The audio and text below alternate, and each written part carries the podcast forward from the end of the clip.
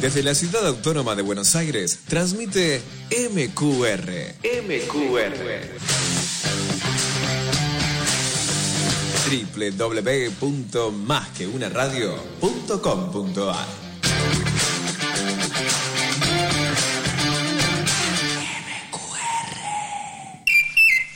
Bienvenidos a Jackson en el aire. En esta aventura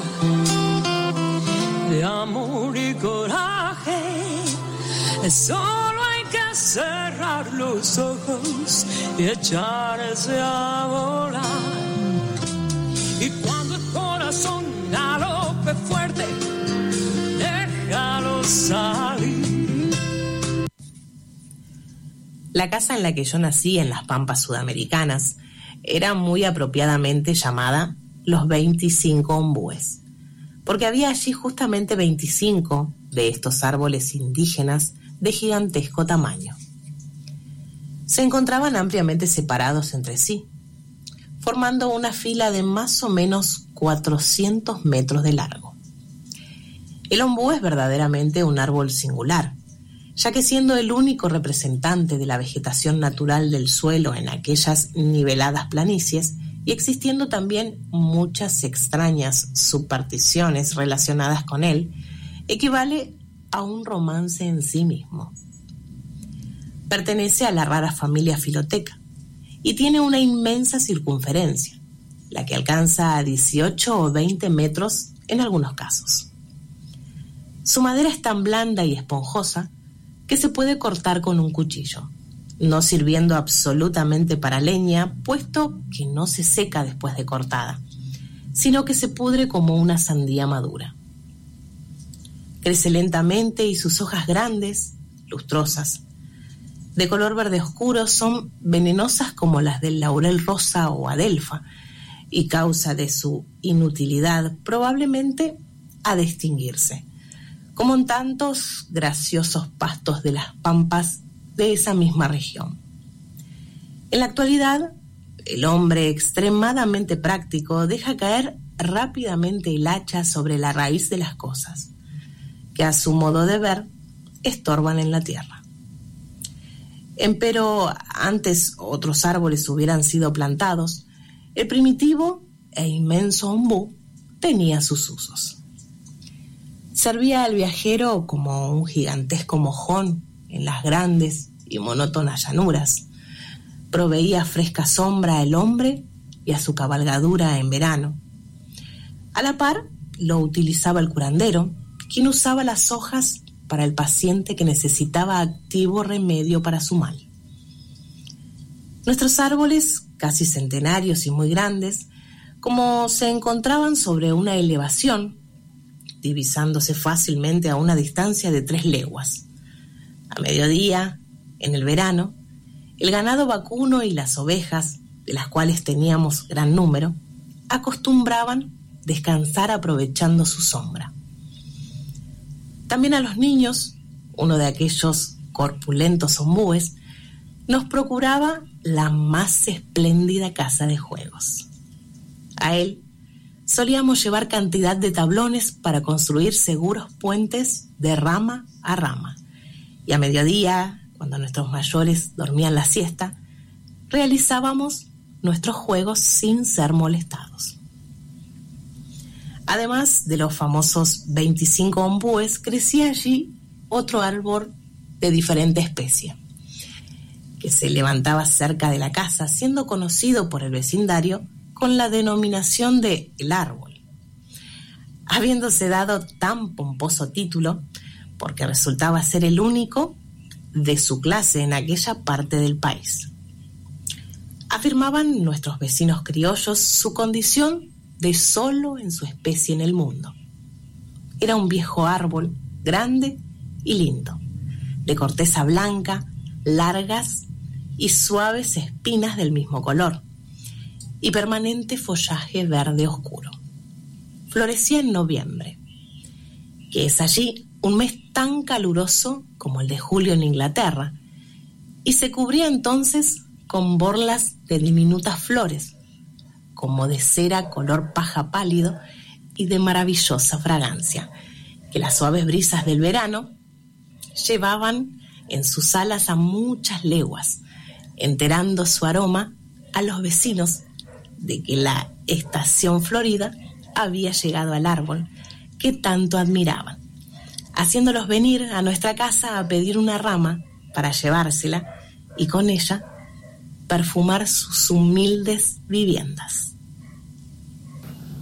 ¿Qué tal? Mi nombre es Romina Godoy. Quería mandarles un fuerte abrazo a todos los oyentes de esta radio, un gran beso a todos aquellos que realizan este programa y por supuesto agradecerles por haber confiado en mí y dejarme participar un ratito de este programa grabando este pequeño fragmento del libro Allá lejos y hace tiempo de nuestro queridísimo Guillermo Enrique Hudson.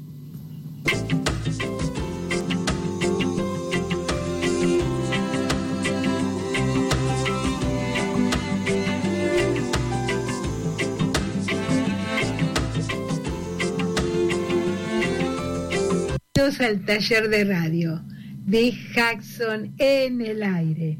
Este es un taller de radio cuya intención es revelarles el mágico mundo de las palabras y tal vez ayudarlos a descubrir dentro de cada uno de ustedes una nueva o tal vez dormida vocación de ser gente de radio.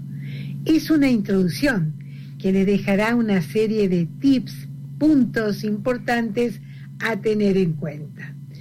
Comencemos con los buenos y malos hábitos. Una persona de radio debe beber mucha agua. El tener hidratadas las cuerdas vocales es fundamental para cuidarlas. Decimos agua ya que no son convenientes otras bebidas que pueden irritarnos. Hay que evitar comer chocolates, ya que este genera mucha saliva que no es agradable su sonido y no permite que sea clara la voz. Después de la audición, sí se puede, obviamente. ¿Cuál creen que es la fruta favorita de los locutores? Es la manzana sin cáscara. Esta fruta limpia las cuerdas vocales. El hábito más saludable para una persona de radio es leer, leer mucho. La lectura nos provee de léxico, de palabras para poder expresarnos y crear un mundo de imágenes.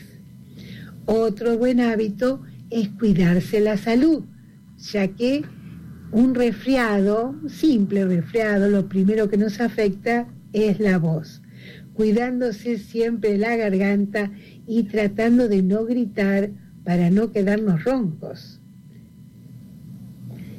Cada voz es única, nos identifica, la voz comunica sonidos, encierra emociones, nos hace sentir acompañados detrás del dispositivo, sea un aparato de radio, una PC o un celular.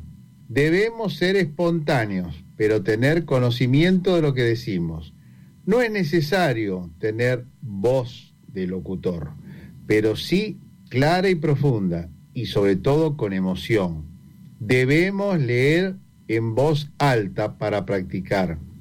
Antes de hablar ante un micrófono hay que resaltar la importancia de la postura. Hay que estar derecho para que se alineen los órganos de la voz, la laringe y su llegada a los pulmones, para que la voz sea potente. La distancia ideal al micrófono debe ser de una palma cerrada, que son aproximadamente 12 a 14 centímetros más se pierde, no lo capta el micrófono bien, menos retumba, lo que vulgarmente se llama papear. La respiración profunda nos permite poder hablar sin agitarnos, por lo que se tiene que practicar en llenar los pulmones hasta su base. Es lo que se llama aire de diafragma. Debajo de las costillas deben sentir que se infla. Es cuestión de práctica. Ahora vamos a hacer algunos pequeños ejercicios para encontrar su mejor voz. Es fundamental que nuestra laringe esté relajada el cuello debe estar derecho y la cabeza floja. Existe un masaje circular en la nuca, en la dirección de las agujas del reloj, para dejar el cuello más o menos relajado. Habría que hacer unas 12 veces.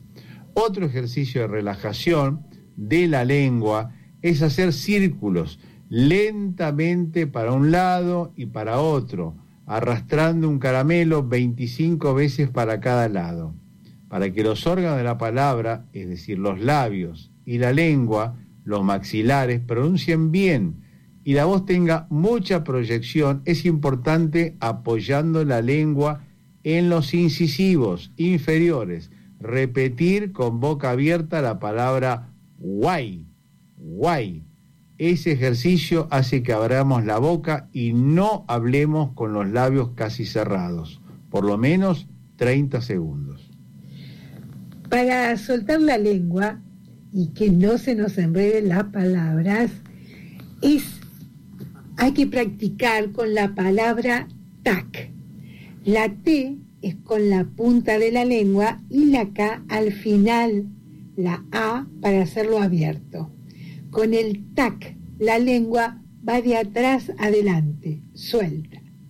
Para tener así una lengua precisa, su punta debe estar entrenada, para lo que hay que repetir la palabra tere-tede, tere-tede, tere-tede, tere-tede. Y hay un ejercicio muy simpático para mejorar la dicción y es ponerse un lápiz, un lápiz en tres posiciones. Posición frontal, entre los incisivos, posición media, sosteniendo con los caninos, y posición final, sostener con los polares. El desafío está en leer un texto con el lápiz en las tres posiciones y luego sin el lápiz. Les aseguro que igual que correr con pesas en las piernas y luego sacarlas, van a correr como galgos. Bueno, luego de practicar sin el lápiz, se sentirán locutores de primer nivel. Luego de relajarnos, Así ya tenemos todos los órganos de la voz relajados, comienza la verdadera tarea que es desinhibirse ante un micrófono. Debemos practicar y acostumbrarnos a leer y hablar en voz alta, escucharnos y autocorregirnos. Esto ya lo hemos repetido varias veces y es muy importante. Según lo que se quiere transmitir es el tono de la voz. El tono grave es más solemne, más serio, para remarcar lo importante. Por ejemplo, lamentamos informar la pérdida de un amigo. El tono agudo es más informal, más alegre, más festivo. Por ejemplo, se viene la fiesta de la Pachamama. Agudo, festivo. El tono se complementa con la velocidad. El tono grave va de la mano del ritmo lento y pausado, que produce expectativas. Ejemplo, informamos que se posterga la muestra en la Biblioteca Nacional. El tono agudo se complementa con un ritmo rápido, que es festivo e intrascendente. Con el frío, gran chocolatada en el centenario de Hudson para la comunicación oral, la voz es fundamental y está dividida en dos partes. La mecánica, que sería la pronunciación, la articulación de las palabras, incluye la postura corporal para que la voz suene bien, clara, buena dicción. La segunda parte es la expresividad de la voz, matices, al tono de la voz grave o aguda y la velocidad grave o aguda, se le suma la interpretación, que es la emoción la emoción que se quiere transmitir a los oyentes. Por ejemplo, vengan, vengan todos al gran taller de radio. De esto saben mucho los artistas, ¿no? Lo importante es darle una buena entonación. ¿De qué se trata la producción de un programa? Primero tenemos que delinear qué queremos transmitir a los oyentes. Por ejemplo, acá estamos en el programa Jackson en el aire y su objetivo es dar a conocer quién fue Guillermo Enrique Jackson. ¿Alguien nos puede decir brevemente quién fue? Jackson o Uxon. Bueno, principalmente fue escritor y el primer naturalista argentino. En el programa de radio tratamos de informar, primer punto para saber, informar sobre la existencia de Guillermo Enrique Jackson. Para los que no han tenido la suerte de conocer este lugar y motivarlos para que vengan. Todos los que están acá han recorrido el parque. ¿Hay alguien que haya venido más de una vez al ranchito donde nació Jackson? Si tuvieran que invitar a un amigo que no conoce el museo, ¿qué les dirían para entusiasmarlo a venir? ¿Qué es lo que les gusta? ¿O qué les llamó la atención? Lo primero que se les pasa por la mente. Vamos a pasar el grabador porque nos están ayudando hacer el programa del próximo jueves. Así que podrán escuchar sus sugerencias por la radio. Vayan asimilando lo que se habló de la postura. Vamos. ¿Qué le dirían a un amigo para que venga a conocer el parque del Museo Guillermo Enrique Jackson? Que se llama Jackson porque acá nació un escritor que escribió sobre el campo, que amaba las aves y también amaba andar a caballo, eh, que tiene un bosque a la entrada, que hay un ombú gigante donde se puede jugar, Mm, ¿Qué cantidad de ombúes había cuando estaba Jackson? 25. ¿Qué se cuentan historias de fantasmas y muchos los vieron de noche, que se puede caminar hasta un arroyito, cómo es ese arroyo, ¿Qué te puede enseñar a armar, que te pueden armar barriletes para que juegues mirando el cielo, que podés ver una huerta, que hay hornos de barro para hacer pan, que hay muchas estatuas, esculturas, ¿las vieron? ¿Cuál les gusta más? A mí la que más me gusta es la mano gigante que tiene agua para que vengan y beban los pajaritos. ¿Qué les parece el monumento a la gente? Todo lo que estamos diciendo es gracias al poder de la observación, tan importante para realizar una nota periodística y transmitirla en el programa Jackson en el aire. Entonces, dentro del contenido tenemos las notas periodísticas y las entrevistas y noticias de actividades programadas. Vamos a hacer un pequeño ejercicio sobre entrevistas. Acá tenemos al director del parque. ¿Alguien lo conoce? hay que tener cuidado porque los oyentes que tal vez pusieron la radio en el auto o en el celular no lo están viendo y no recuerdan su nombre. Lo primero que hay que hacer es presentarlo a los oyentes. ¿Cómo comenzarían? Aquí estamos junto al director, el director del Museo Guillermo Enrique Hudson, el señor Rubén Ravera. ¿Qué le preguntarían?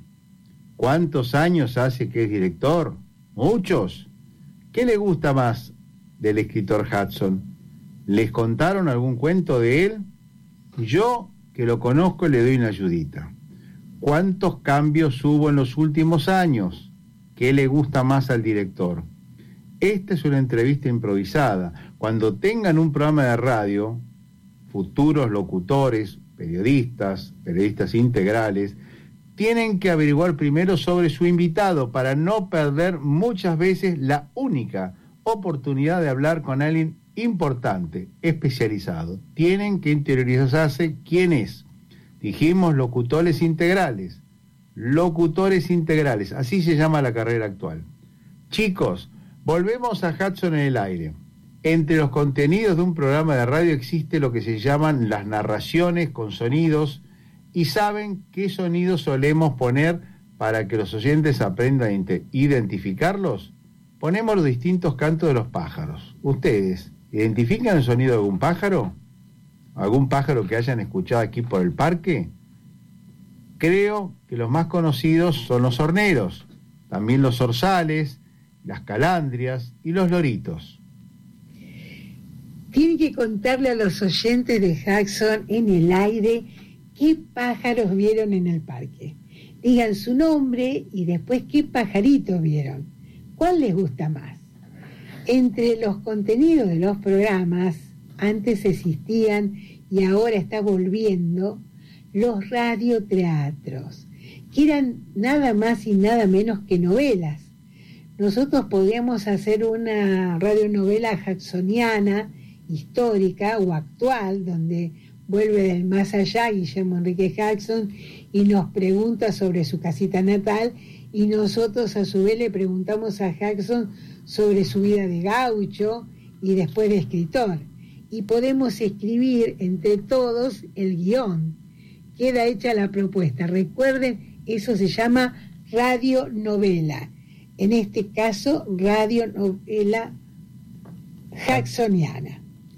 En los programas de radio, en estos momentos la mayoría son en vivo, es decir, en directo, y gana la improvisación, la espontaneidad.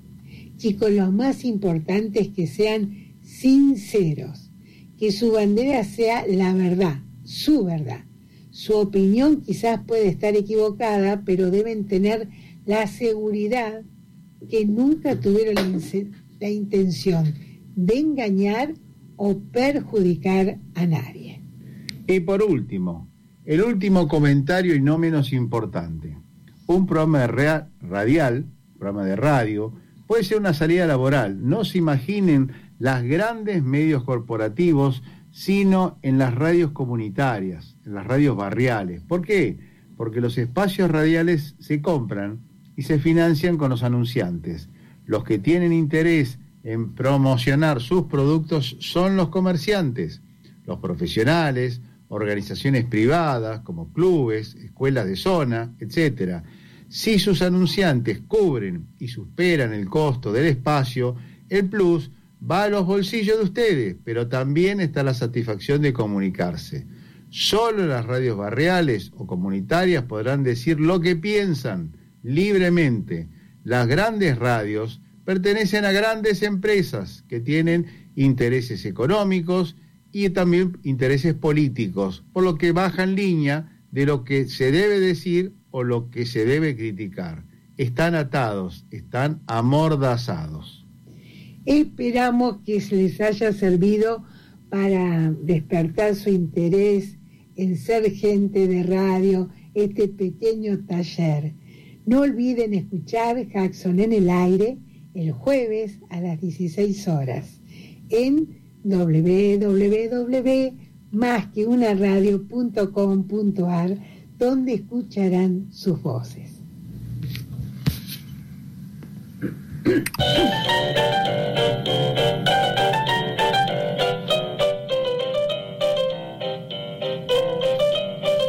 Y ahora escuchamos algunas voces del taller.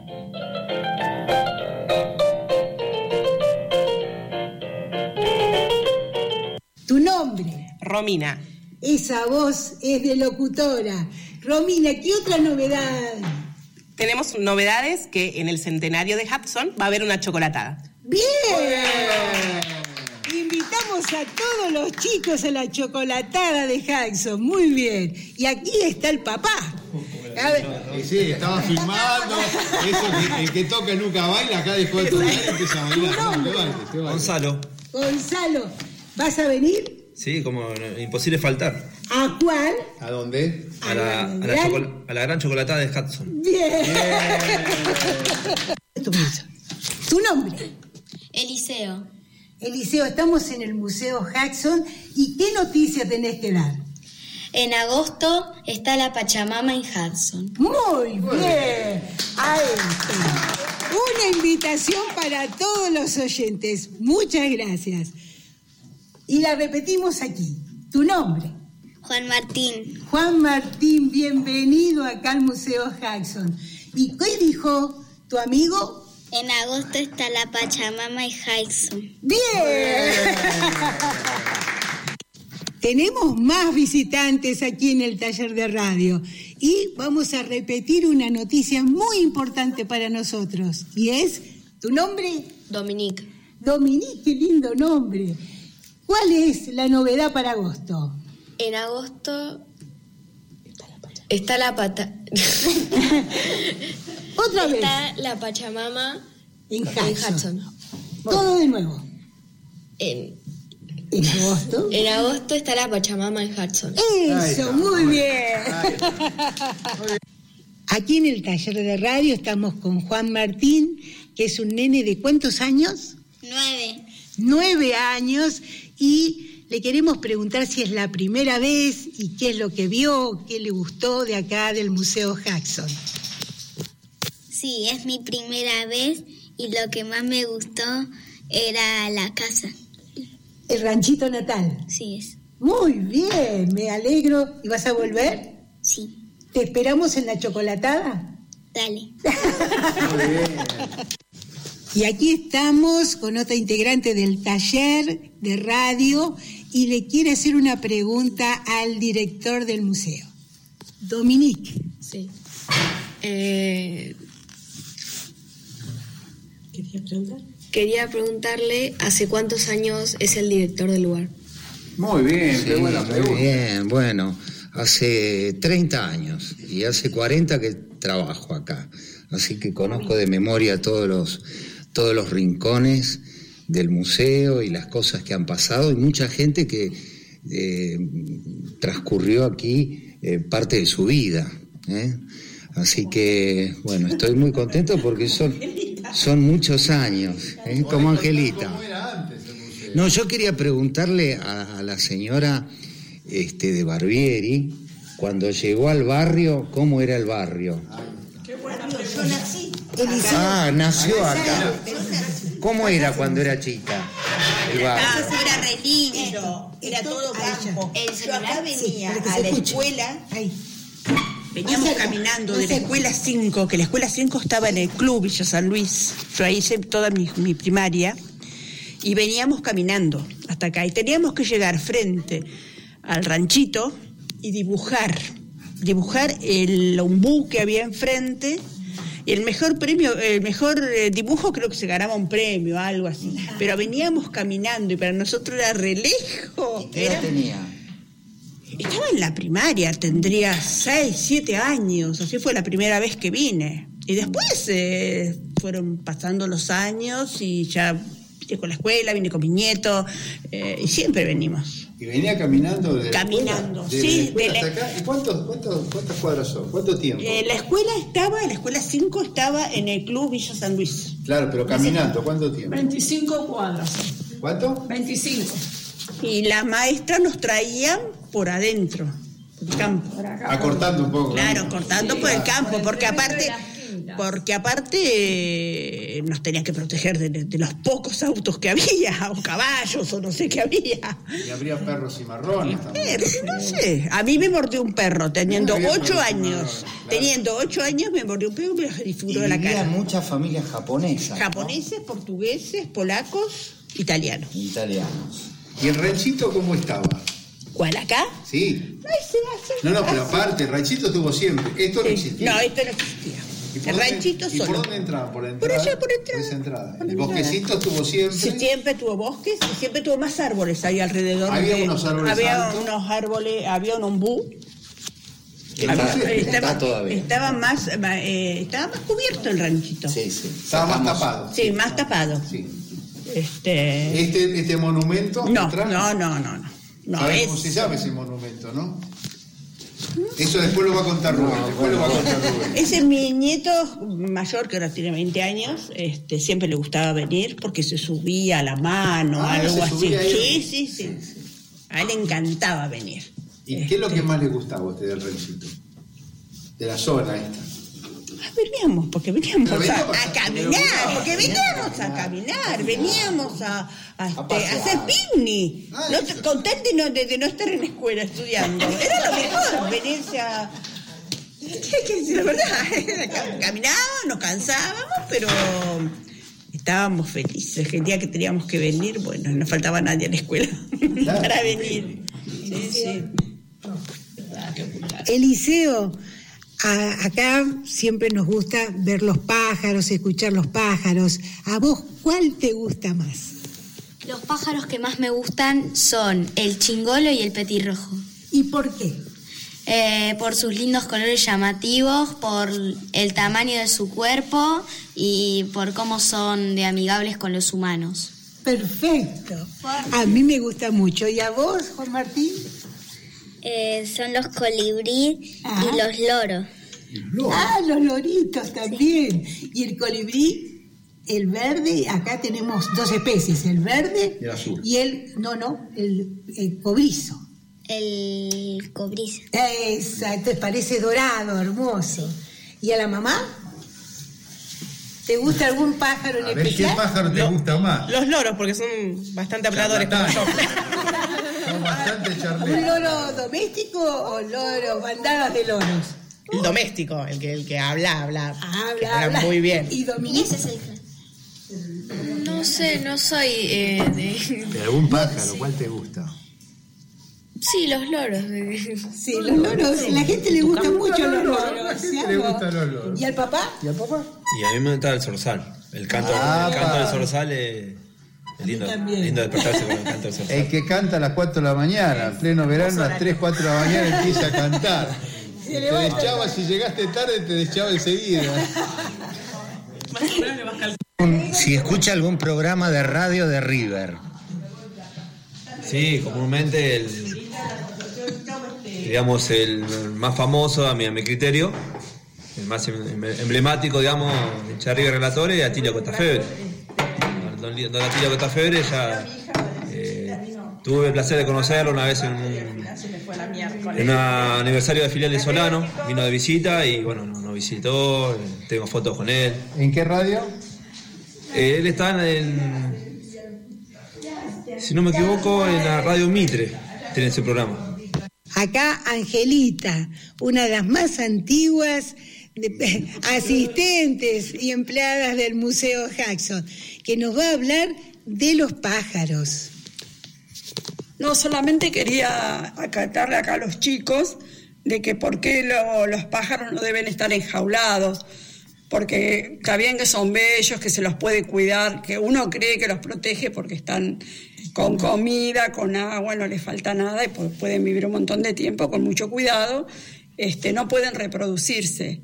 Y este, el- la la importancia de que estén libres para que siga habiendo pájaros y la importancia de plantar arbolitos que tengan frutos para que también puedan alimentarse, ya que nuestra ecología está muy complicada. Eh, eso nada más. Y bueno, es la mejor enseñanza para todos los chicos que vienen a visitar el museo. Gracias, Angelita. A Romina quería preguntarle por qué se le ocurrió estudiar locución. Romina, al aire. Me- sí, ¿qué tal? Eh, no, me parece, me parece, sigue pareciendo el, el mejor medio de comunicación, eh, el que tiene más alcance a lugares remotos, como ya lo veníamos hablando. Y nada, lo, lo elegí desde, desde que terminé la secundaria, eh, busqué para estudiar la carrera, la terminé, pero nunca la ejercí. Calculo que en algún momento voy a desempolvar. Bueno, ahora. mi- es- creo que es un buen momento, ¿no? para desempolvar mi título. Eh, pero sí es una carrera, una carrera que maravillosa, maravillosa. Lo disfruté eh, durante todos los años que estudié. Me, me llevé muchos amigos, muchos compañeros, eh, mucho aprendizaje. Y sí, sigo pensando que es una carrera bellísima. Así que invito a todos los que quieran estudiar y ser parte de, de- de la radio, de la locución, que es, es hermoso. ¿Estuviste en Bella voz. radio? No, no, no, no. La ¿Hiciste verdad, práctica? no, no hice. eh, en la- eh, durante la carrera lo hice, después ya no. Después ya no. Es como que cerré esa puerta. Entonces, a las radios barriales. Se puede abrir de A las radios barriales. Es tu momento. Sí, sí, no, eh, lo, lo recomiendo. Para mí es, un, es una carrera, re- lo repito, eh, bellísima. Eh, lo disfruté muchísimo los años de. Tenés una hermosísima voz. Muchísimas Romina. gracias. Así que estamos desaprovechando eso. Los oyentes nos quejamos. Tenés que volver. Ok, ok, lo voy a tomar, lo voy a tomar, voy a tomar ese consejo. En nuestro programa. Ok, perfecto. En nuestro programa Cuando también. quieran, cuando quieran. Estamos con Eliseo que le va a hacer una pregunta al director del Museo Jackson. Eliseo en el aire, vamos. Bueno, usted sabe toda la vida, o sea, no toda la vida, sino gran parte de la vida de Tito Naroski. Eh, sí, es eh, amigo eh, y además un- una persona muy respetada este, en el mundo de, las aves, porque durante toda su vida estudió eh, en el campo, así se dice, no en un laboratorio, en el campo, eh, la conducta de los pájaros que viven eh, en la Argentina y en Uruguay. Ya tiene cerca de 90 años eh, y durante este, muchos años eh, se dedicó casi exclusivamente a, esto. Eh, además es poeta, escribió cuentos, pequeños textos, novelas, pero fundamentalmente se destacó como ornitólogo Tito Naroski. Es decir, estudió las aves y tiene una guía de pájaros con la cual una persona puede salir al campo, a la naturaleza y identificar las especies, las distintas especies, de acuerdo a los colores, a las formas, a los cantos, a los comportamientos que tiene este, cada, cada especie.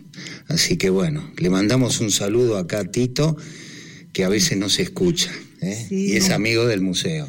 Muy querido Tito Naroski. No solo nos escucha, hace 15 días me llamó Tito Naroski personalmente por teléfono y me dijo si le podía pasar al aire algunos cuentos. Tito Naroski tiene un libro de cuentos y ahora está a punto de hacer otro libro, pero tiene un libro de cuentos editado en 1976. Y en el último programa nos contó el yerno de Tito Naroski un cuento sobre loros. Así que si lo buscan, en el último programa de Hudson hay un cuento sobre loros que es muy interesante de Tito Naroski. No sé si ustedes leyeron el primer libro que escribí hace muchos años, mi primer libro que se llamaba Entre hombres y pájaros, ¿no? Este, eh, aquel, aquella, eh, aquella presentación, aquella obra, intentaba divulgar una actividad que no existía, que era la observación de aves. Lo intentaba inconscientemente, ¿no? En realidad yo contaba anécdotas de un de un hombre, de un muchacho sorprendido por la naturaleza, por las maravillas, por la fantasía del, del vuelo, del color, del canto. Y entonces quise contarlo. Este, esta historia actual, este libro actual, después de... Aquello fue en el año 76, 1976, así que como 40 años después, eh, es un hombre que ya está de vuelta. que, que ha observado, que, que ha visto crecer eh, exponencialmente a la actividad, que, ha- que se siente satisfecho por haber participado un poco, mucho o algo en ese crecimiento. Y ahora escribe una historia de lo que sucedió. Escribe para homenajear a sus compañeros de lucha, de esfuerzo, pero al mismo tiempo de placer, porque nadie sale a observar aves como un sacrificio, sino como un- una diversión, un entretenimiento, un juego, que luego se convierte, así, se, así nos ha pasado a todos, en un, uno, uno se convierte en un tremendo defensor de la naturaleza. Primero, para poder seguir observando, pero en segundo término porque se da cuenta en, más en profundidad las relaciones complejas que tiene el hombre con el medio en el que vive, ¿no? Como el crecimiento del hombre, el, enriquecimiento del- de la especie a través de la explotación de la naturaleza va deteriorando al mismo tiempo el, el sustrato en el que se apoya. O sea, de, de alguna manera yo lo, lo relaciono con eso de serruchar la rama donde uno está apoyado. Claro, Sí, sí, sí, es así, es así. Y eh, ya lo presentaste eh, en Aves Argentinas. Lo, lo presenté en la Feria Sudamericana de Ave que se realizó en, en San Isidro hace un par de semanas y, vi- había gente de todos los países del mundo Ah, no, perdón, tanto como del mundo. Ah, eh, de, de, Sudamérica principalmente. Había alguna persona del exterior también, pero principalmente gente de, de Sudamérica. Y bueno, fue muy bien recibido, con mucho cariño. En realidad lo que yo recibo es eh, afecto, fundamentalmente, que es en realidad el mejor producto que puede dar un libro, ¿no? ¿Puedes repetir el nombre del texto del libro? El libro se llama El observador de aves, en realidad, y tiene como subtítulo Autobiografía de una generación. O sea, cuento como la generación nuestra de 1970 eh, hizo el, el empuje, dio el puntapié inicial, digamos, para el surgimiento de una masa cada vez más numerosa.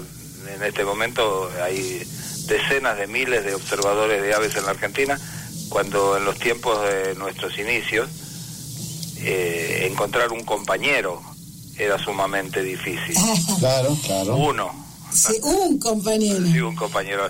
Eh, había algunos en el interior, algunas personas con algún interés eh, por las aves, pero nadie lo hacía regularmente como una habitualidad como la que hacemos los observadores en la actualidad, ¿no?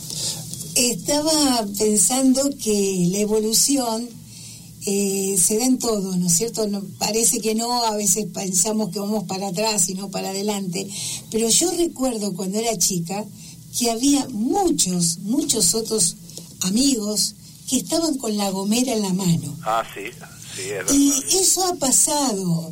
Es decir, ya no, no sé, si se ve es un caso aislado. Un caso aislado, sí, por lo menos en la ciudad no se ve. Tampoco rifles de aire comprimido y eso. que también vimos en aquellos tiempos. Es decir, ha habido un cambio cultural muy importante en cuanto a la conciencia de la conservación.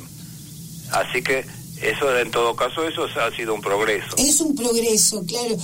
Recordaba la, el sentimiento de Guillermo Enrique Jackson, que que no querían los italianos, por los cuales me avergüenzo yo también de que vengo, que esa es mi ascendencia, de que comían polenta con pajarito. Claro, bueno, son, son culturas, ¿no? ¿no? No tiene por qué uno avergonzarse de nada. La, en los tiempos más antiguos, qué sé yo, cazaban mamut. Hoy, digamos no, estamos intentando mágicamente tratar de revivir uno, ¿no? Claro, eh, claro pero bueno. y, entonces, ¿qué, ¿qué, decimos de aquellos antiguos antepasados que mataban mamuts? Y bueno, era, era la norma de aquellos tiempos. Ahora, claro, no podemos juzgar con los ojos de hoy, ¿no es De hoy, claro, claro, Eso es lo que nos pasa siempre cuando volvemos a hacerlo la historia y vemos hacia atrás.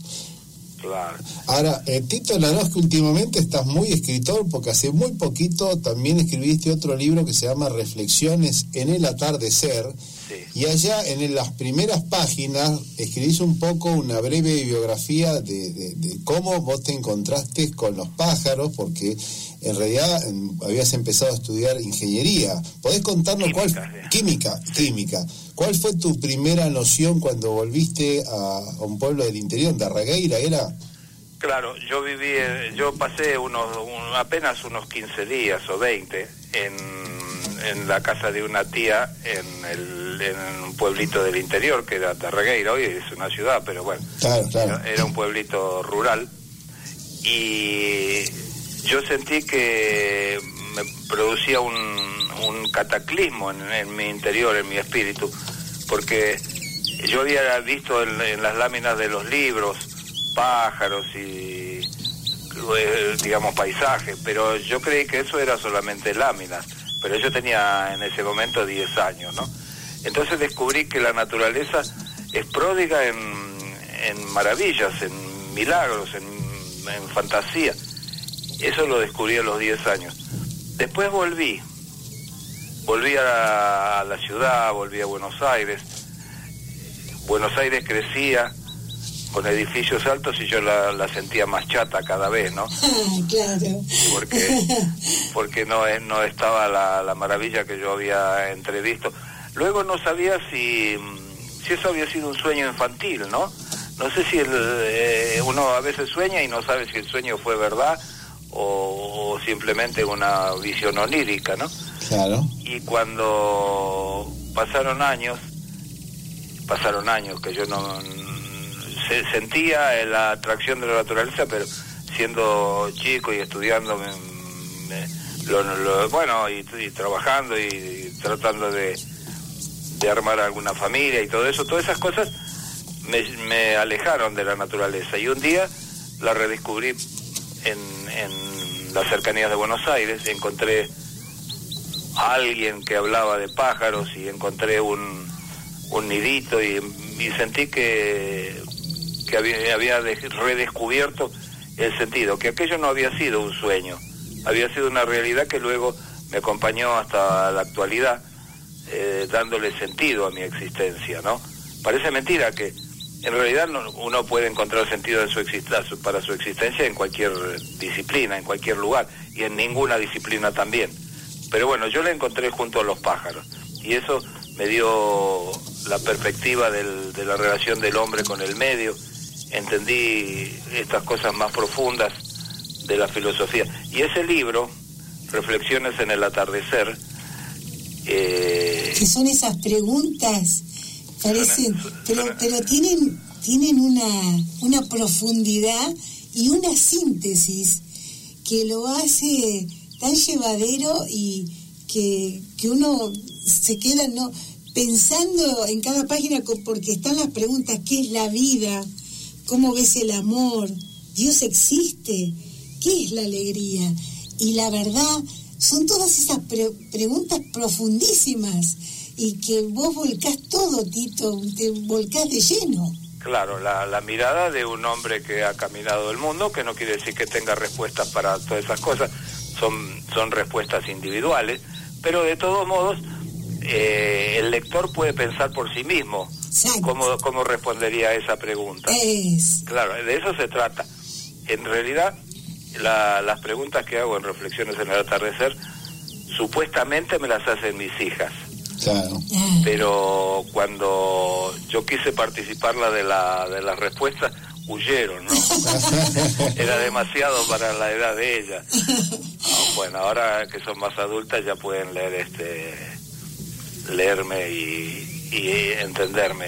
Realmente tenemos, en ese sentido, he hecho un logro muy grande que es tener una excelentísima familia, ¿no? Con, con mucho amor, creo que eso es más importante quizá que tantos otros logros este, intelectuales, ¿no? Por ahí estuve leyendo que el hecho de contar cuentos empezó en voz muy chiquito y era para que no dormir la siesta. ¿Podés contar esa historia? Sí, claro, tal cual. ¿Con tu mamá? Sí, con mi mamá. Bueno, el otro día la, volví a contar cuando el Día de la Madre, el domingo pasado, eh, pidieron que cada uno contase una anécdota sobre su mamá. Yo tenía ocho años y me obligaban a dormir la siesta. Y yo todos los días argumentaba algo para no hacerlo, pero no había forma, no los convencía. Mi mamá me decía, bueno, si no quieres dormir no duermas, pero quédate en la cama acostado y cuando nosotros nos levantamos te levantas. No, todos hemos sufrido esa condena. tal vez, sí. sí, tal vez, sí, es bastante común. Y, y un día eh, yo dije, no, no quiero dormir la siesta. No, no, tenés que dormir. No, pero tengo ganas de escribir un cuento. Cuando yo le dije esa palabra a mi mamá, parece que obró mágicamente. Fue, buscó un cuaderno, un lápiz, me acomodó en la, en la mesa y me dijo, bueno, ahora escribilo. Y escribí ese cuento y lo tengo todavía, es un cuento absolutamente infantil, intrascendente, pero, pero sirve, sirvió para demostrarme que la, la, escritura es una cosa muy importante, tan importante que puede evitar la siesta. Y, ahora sigo sigo escribiendo para no dormir la siesta, claro. También he leído que has descubierto, o mejor dicho, has descrito cinco especies no que no habían sido estudiadas todavía. De, no, que no habían sido vistas en la Argentina. Que no habían sido vistas, o sea, por ahí lo habían visto, pero no lo habían descrito, no lo habían no, clasificado. Eso, probablemente. Eh, no habían sido vistos en la Argentina. Eh, lo que solo solo describí una especie nueva para la ciencia, que es un logro más más grande, ¿no? ¿Cuál es, el, la nueva especie? El, eh, capuchino de collar se llama. Ajá. Sporofila celici. Pero cinco especies que no habían sido citadas para la Argentina. Ajá. ¿Cuáles son? ¿Cuáles son? Ay, tengo que recordar. ¿Pero eso en qué Un época? Petrel. ¿Un Petrel? Sí, un Petrel que... Ah, Puedo contar cómo, cómo, cómo suceden esas cosas, porque es, es, es demasiado simple, no es, A ver, a ver, ¿cómo? no es un proceso complejo de persecución, de búsqueda, es simplemente, por ejemplo, lo del Petrel. Sí.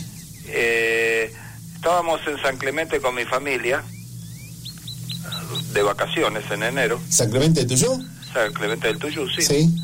Y unos chicos tenían lo que yo desde lejos pensé que era una gaviota muerta o moribunda. Entonces, igual de todos modos me interesa cualquier cualquier especie, una gaviota cocinera, es bastante común, pero de todos modos, teniéndola cerca, yo la puedo volver a describir, miro los, los colores, en fin.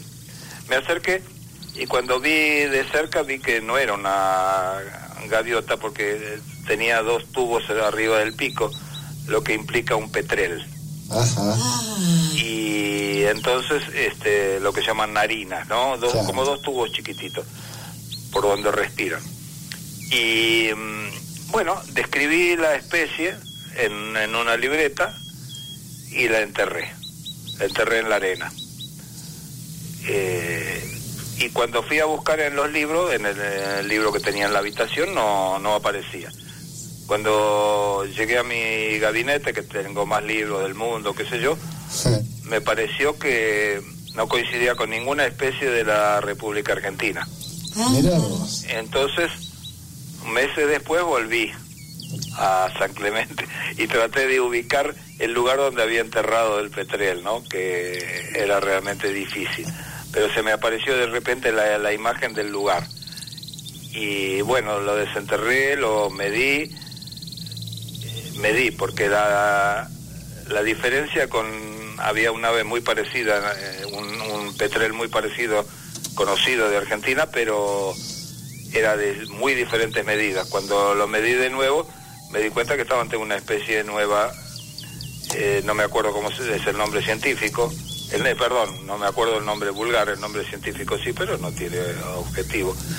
Y, y entonces, bueno, así describí una especie nueva para la Argentina y para Sudamérica, porque no, no, era del hemisferio norte. Otro, otro hallazgo Digo, todo esto para demistificar, porque es, es muy sencillo, andando por la naturaleza uno se encuentra cosas. Una vez estábamos en un viaje por los canales fueguinos con, con mi hija, habíamos ido al sur con una de mis hijas, y bajamos en Ushuaia, y en vez de meternos en la, en la ciudad para comprar una, una remera a precio más barato que, que en Buenos Aires, no- no, para mí no tenía sentido, caminamos por la costa. Y caminando por la costa teníamos apenas una hora y media entre dar una, dar una vueltita corta y volver al barco. Y caminando por la costa me encuentro con un, un chorlo, playero de rompientes el nombre común, un chorlo que yo nunca había visto.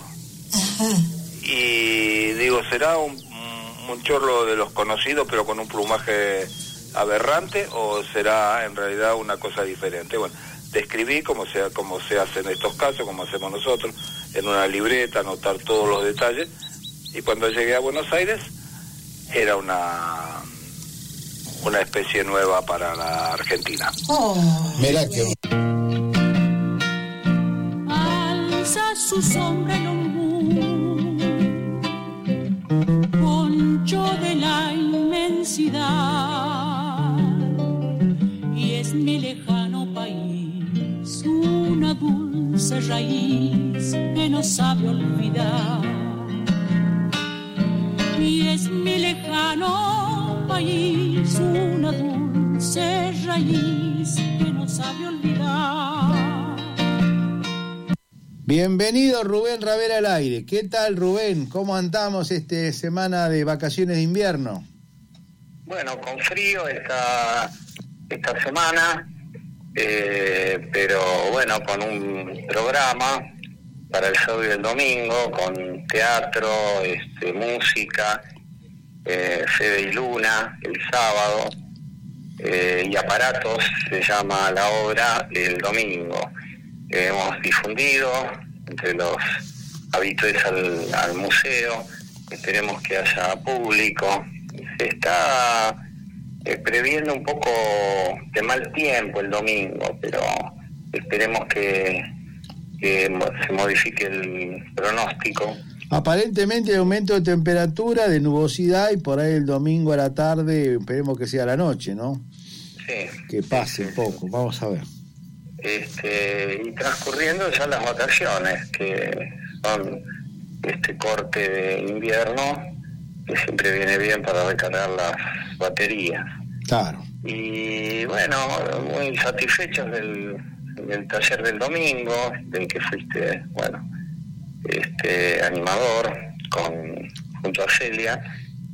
Y, y bueno, recordando también cosas, porque una de las personas que asistió eh, es eh, una de las propietarias del, del viejo almacén de Barbieri, Sí, que era un espacio de ramos generales eh, a unos dos kilómetros del museo y era parada obligada para este, la mayoría de la gente que trabajaba en el museo en esa época, en los años 60, 70, una verdadera pulpería, ¿no?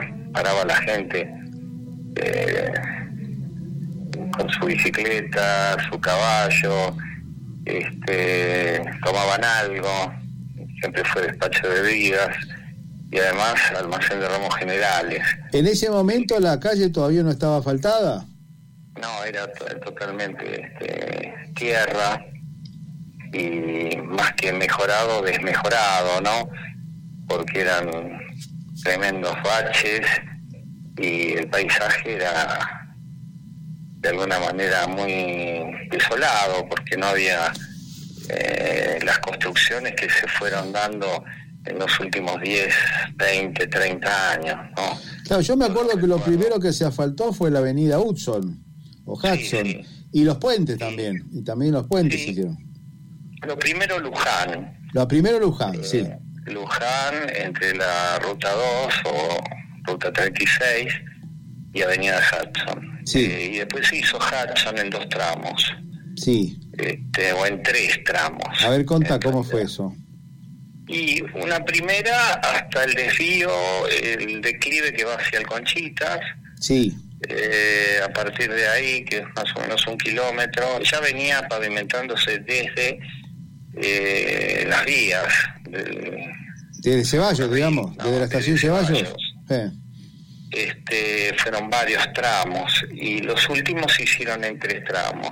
sí, El, el último, bueno, atravesó los eh, puentes y llegó a la Carolina, uniendo toda esa zona geográfica del Pato, la Carolina, barrio El Parque, eh, al resto de Varela, porque hasta ese momento estaba eh, más pegado a, a Verazategui que a Varela claro. con la con la posibilidad de que es- esa zona, esos barrios eh, terminaran pasando, digamos, a la órbita en la práctica, ¿no? De Verazategui y no de Francio Varela, Claro. en lo que a servicios se refiere. Sí. Pero bueno, ahora está todo vinculado. Hola. Sí, sí, incluso se amplió bastante la pavimentación. Ah, Cuando uno entra por la, por la calle donde está el semáforo, antes había que hacer una curva y ahora faltaron un tramo derecho con hormigón, así que es mucho más rápido. Es eh, la entrada por la rotonda, por la ruta 36. Eh, ahora realmente es directo, eh, tiene las veredas eh, pavimentadas, la calle obviamente con un hormigón bastante espeso, importante, porque es la salida del parque industrial, el nuevo parque industrial. Claro, ocupa, claro. este, la zona de, de el parque, digamos, de, la vieja Alpargatas. Eh, y ahora, bueno, hay empresas, grandes galpones, y el acceso es cómodo, es eh, directo, no hay que dar tantas vueltas como se debía hacer eh, Todavía no me fui, sin embargo ya no estoy aquí. Esta es la primera vez que los miedos no me están comiendo. Decidir. Pongo en riesgo mi destino porque ya debo partir. Hacia otra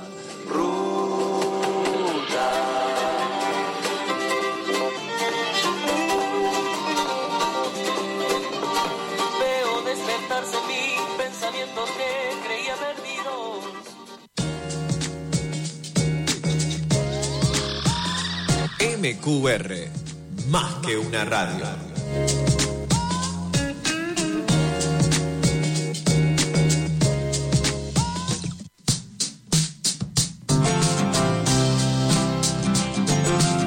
Todos los jueves escucha Intercambio Inmobiliario Federal, un programa que comparte la experiencia de diferentes profesionales inmobiliarios de todo el país, quienes nos brindarán detalles de su actividad desde sus inicios y hasta la vorágine laboral que día a día transitan. Intercambio Inmobiliario Federal, con la conducción del corredor inmobiliario Alberto Loyarte. Todos los jueves de 15 a 16. Repite los domingos a las 22 horas por MQR, más que una radio.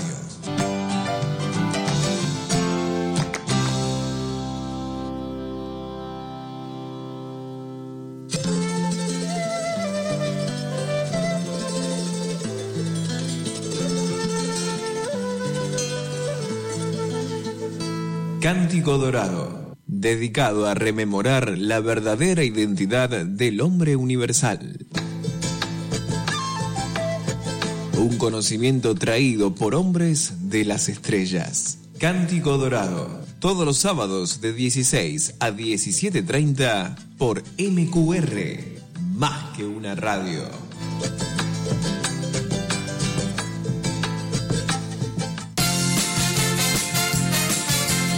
Cuando el corazón te pida recordar, soñar y bailar, muchacho como yo. escucha Palito Ortega ayer, hoy y siempre, todos los jueves, de 19 a 21 horas. Idea, producción y conducción, Manuel Llano.